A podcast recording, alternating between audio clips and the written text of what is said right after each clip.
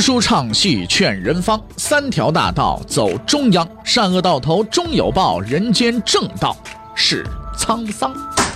给您续上一杯茶，我慢慢的说，您细细的品。听大禹，话说明朝，除了咱们广播直播以外啊，我们还在喜马拉雅独家网络发布。各位呢，可以登录喜马拉雅手机和电脑客户端，搜索“大禹茶馆”，选择收听。上期节目咱们说到哪儿啊？咱们说到尔虞我诈，朝堂上刀光剑影，紧急军情，安化王起兵叛乱。这个安化王的叛乱来的是非常突然的啊！安化王他是外系藩王，世代的呢镇守这个宁夏啊。其实说实在的啊，这个人呐，他并不起眼。啊，因为什么呢？因为他祖宗运气不太好，啊，当年呢就摊到了这么一块说实在鸟不拉屎的这么一个地方啊，要钱没钱，要物也没物，连水都少得可怜。啊，宁夏那块地区嘛，是吧？当然现在了，宁夏那个回族自治区这块地方，这是块宝地，现在有很多矿产，是吧？河西走廊这一片有很多矿产，很多资源。但话说了，树挪死，人挪活呀，待在这鬼地方，天天吃沙子。他早就想换块地方了，哎，谁？可是呢，他想换也得别人愿意跟他换，对不对？谁跟他换呢？谁不想？他也想上北京去，是不是啊？啊但是朱厚照先生虽然爱玩，但不傻呀，亏本买卖可不做呀。谁愿意是跟着他一起呀？是不是啊？啊，在急于改变命运的这个安化王啊，忘了说安化王的名字了。安化王名字呢叫朱志藩啊。为了为了这个改变命运呐，他呢不能选择读书考试啊，那就只能是造反了，因为他没有没有考考这个这个呃这这这个这个科举的这种呃能力嘛，没有考科举的这个身份嘛，他只能造反嘛。可是造反话说来实力又差，造反是自寻死路啊。哎，关键时刻一个人给他帮了忙了，给他送来生力军了。这个人谁呢？刘瑾。这刘瑾怎么给他送送这个生力军呢？你听我慢慢说啊。刘瑾呢又犯了老毛病了。由于这个文化水平低，他总是把问题想的比较简单啊。整理军屯虽然看上去很简单，实际上根本行不通。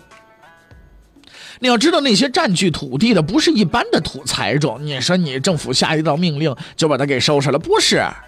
那手上都是有枪有兵的军事地主。对吧？这种人我们现在可以给他起名叫什么叫军阀？哎，接到指令的地方官手里有几个兵几个卒啊？就那么几打板子的衙役啊，脑袋还带个绣球，又没有武松那样的厉害的都头，除非是喝多了神志不清，谁敢摸这老虎屁股去？对不对？你让这些个文官们带着这三番衙役，好家伙，上部队里边去收人家地去，哈，那当兵的谁谁理你呀？对不对？反正地是收不回来了，但是按规定整顿土地之后，应该多收上来的粮食却是一颗也不能少啊！百般无奈之下，官员们怎么办？捏软柿子呗，是吧？军阀欺负我们，我们就欺负小兵，就这么着，那莫名其妙多出来的公粮就压在了这些苦当兵的身上。而大理寺的周东呢，就是欺负士兵的官员中最狠的一个。他不但责骂士兵，还打士兵们的老婆，你这事儿就过分了啊！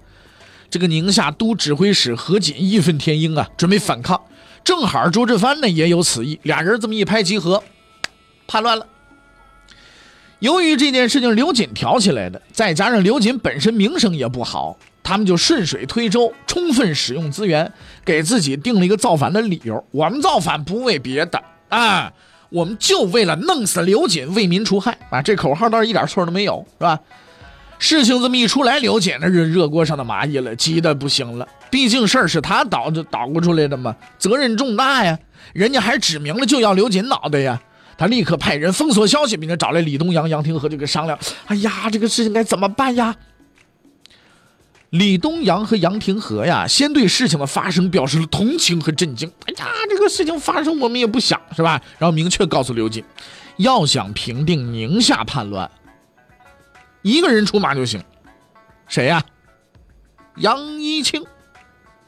嘿嘿，刘瑾关键时刻啥也顾不上了，行行行，那就是他了啊！快派人去叫他即刻上任。那关键时刻什么恩怨顾不上了。杨一清就此结束了闭关修炼，重新出山。那么按照明代的规定呢，但凡军队出征，必须有一监军，而这次担任监军的人呢，名字叫张勇。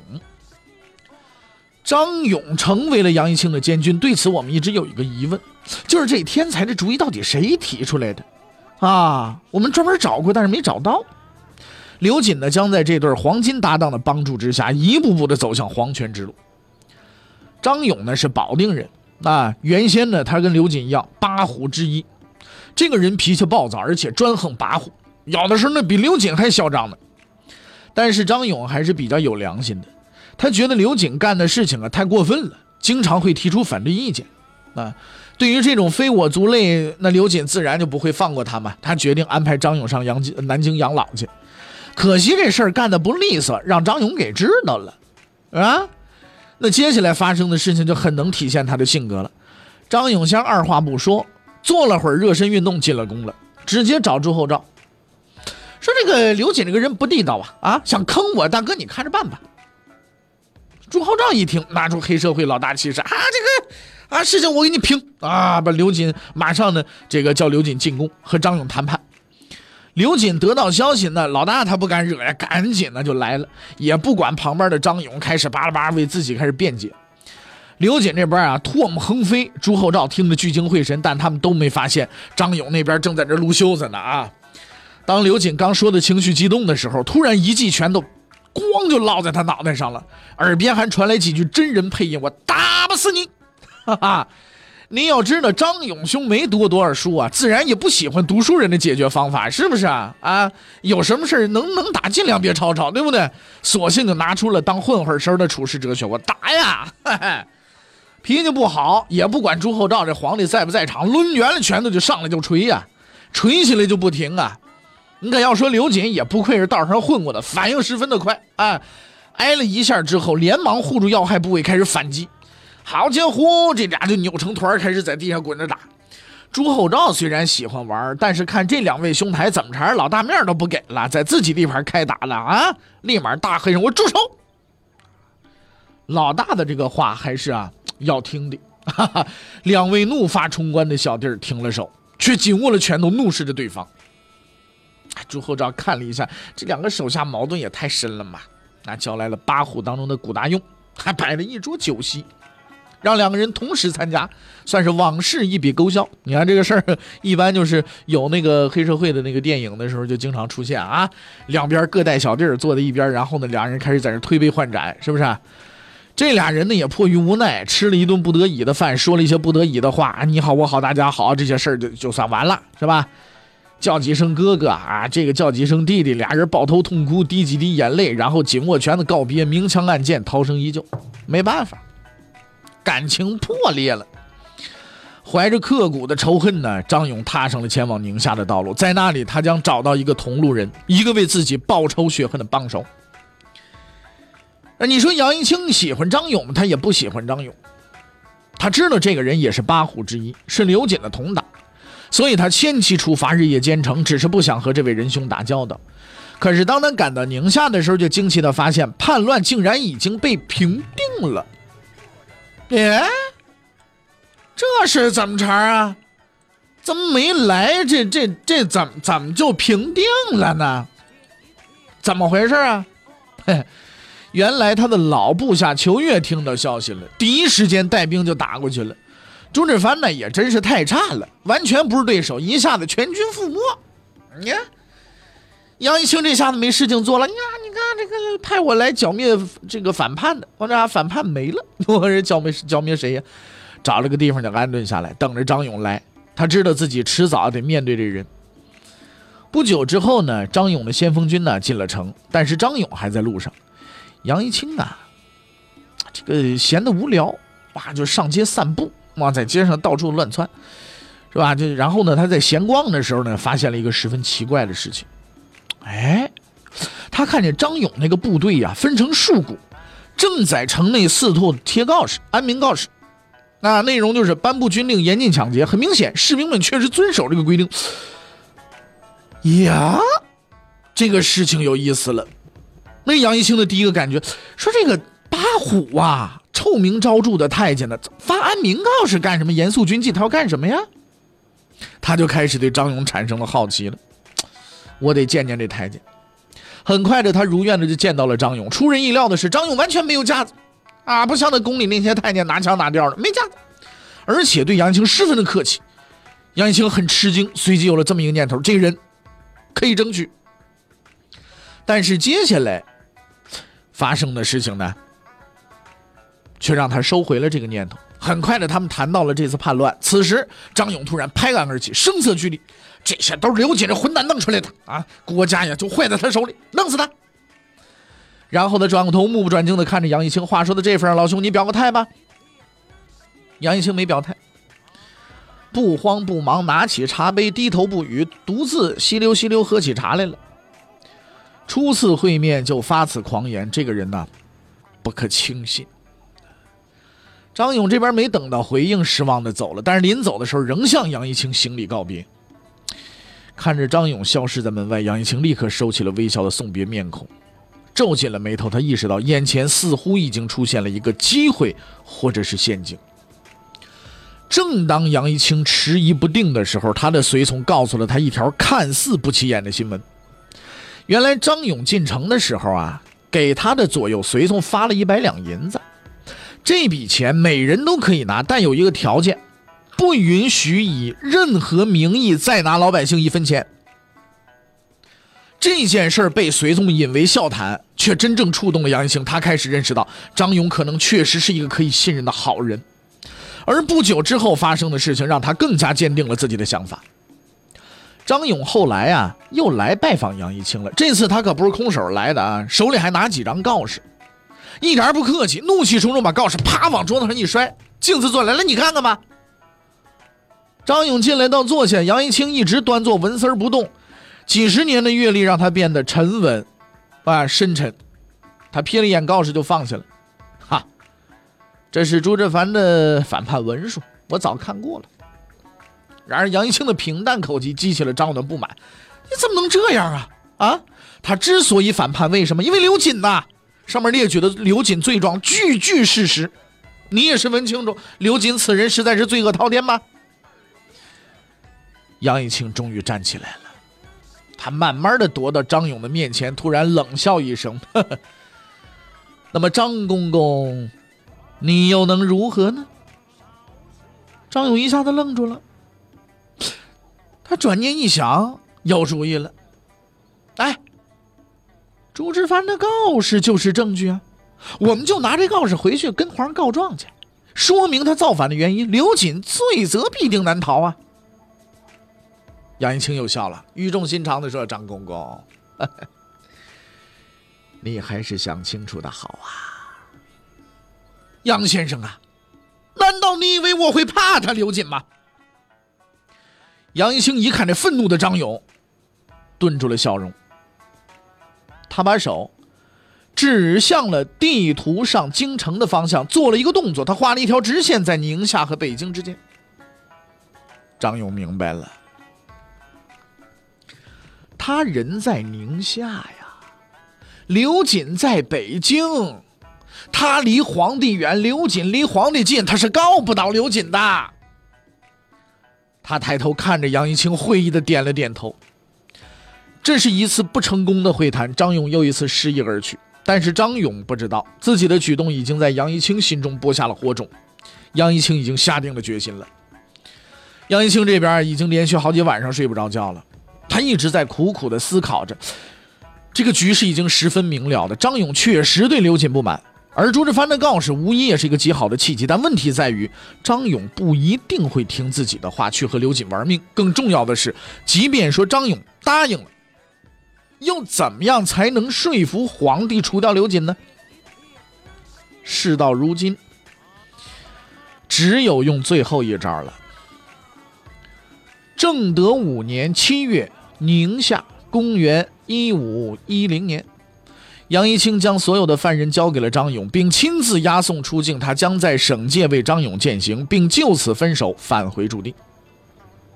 最后的宴会将在晚上举行，最后的机会也将在此时出现。杨一清发出了邀请，邀请张勇欣然赴宴。经过两个多月的接触，他们已经成为了好朋友。双方按照常例喝酒聊天，一直闹到很晚。此时，杨一清突然做出了个手势，让其他人都退了出去。张勇看见了这个手势，却装作不知道。他已经预感到杨一清要和他说一些极为重要的话了。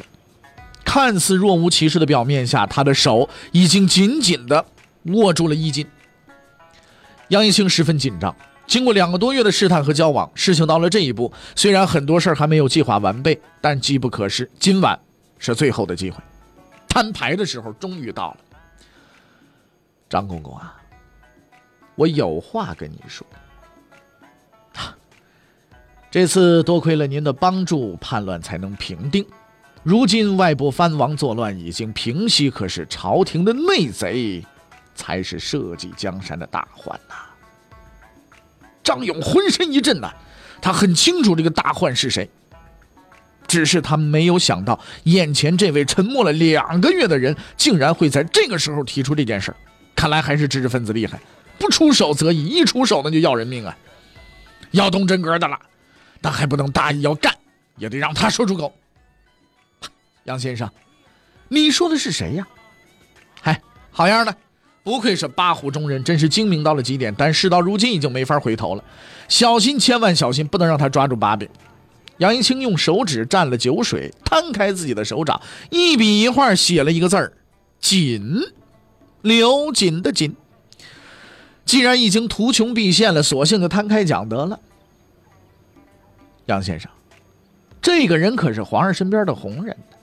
他的同党遍布朝野，不容易对付吧？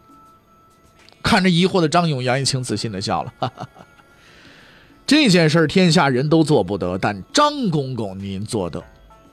您是皇帝身边的红人呐，此次出征立下大功，皇上必定召见。到时将周振藩造反的缘由告知皇上刘瑾，必死无疑。但是张勇仍然是犹豫不决，已经动心了，再加一句就成了。这个诱惑他绝对无法拒绝。刘瑾一死，宫中大权必然全归张公公您所有啊！斩杀此奸恶之徒，除旧布新，铲除奸党，张公公必能名留千古啊！到这儿，张勇把账算明白了。这笔生意有风险吗？有，但是做成了，那是前途无量啊！他决定这个钱冒不冒？冒。但行动之前，他还有最后一个疑惑：如果皇上不信我的话，那怎么办呢？没错，这就是关键。最重要的问题在怎么说服皇上。但没关系，对于这难题，杨一清已经找到了答案。别人的话，皇上是不会相信的，但是张公公您是唯一例外的人，皇上。一定会相信您。万一到时情况紧急，皇上不信，请张公公一定记住，绝不可后退，必须以死相争。公公切记呀！皇上一旦同意，则立刻派兵行动，绝对不可失疑。若按此行事，大事必成。杨一清终于说完了，他静静的等待着张勇的回答。在一阵令人难以忍受的寂静之后，枯坐静思的张勇突然站了起来，发出了一声怒吼：“豁出去了！我干！这条命老子不要了！”而此时，京城的刘瑾正洋洋自得，他没想到叛乱竟然如此快就被平定了。当然了，在报功的奏折上只有他刘瑾的名字。而为了纪念这次胜利，他打算顺便走个后门，给自己的哥哥封个官儿。就给他个都督同知吧。可惜的是，他哥哥没福气当官，干了两天就死了。刘瑾十分悲痛啊，他决定为哥哥办一个规模宏大的葬礼，安排文武百官都来参加，为自己的哥哥送葬。这一举动，用俗话来讲，就是死了还得再威风一把。为了保证葬礼顺利进行，刘瑾反复考虑举行仪式的日期，终于选定了一个他理想中的黄道吉日。正德五年八月十五，这确实是一个黄道吉日，但并不适合出丧，而是除奸。那么八月十五这一天究竟都发生了什么事情呢？欲知后事如何，且听下回分解。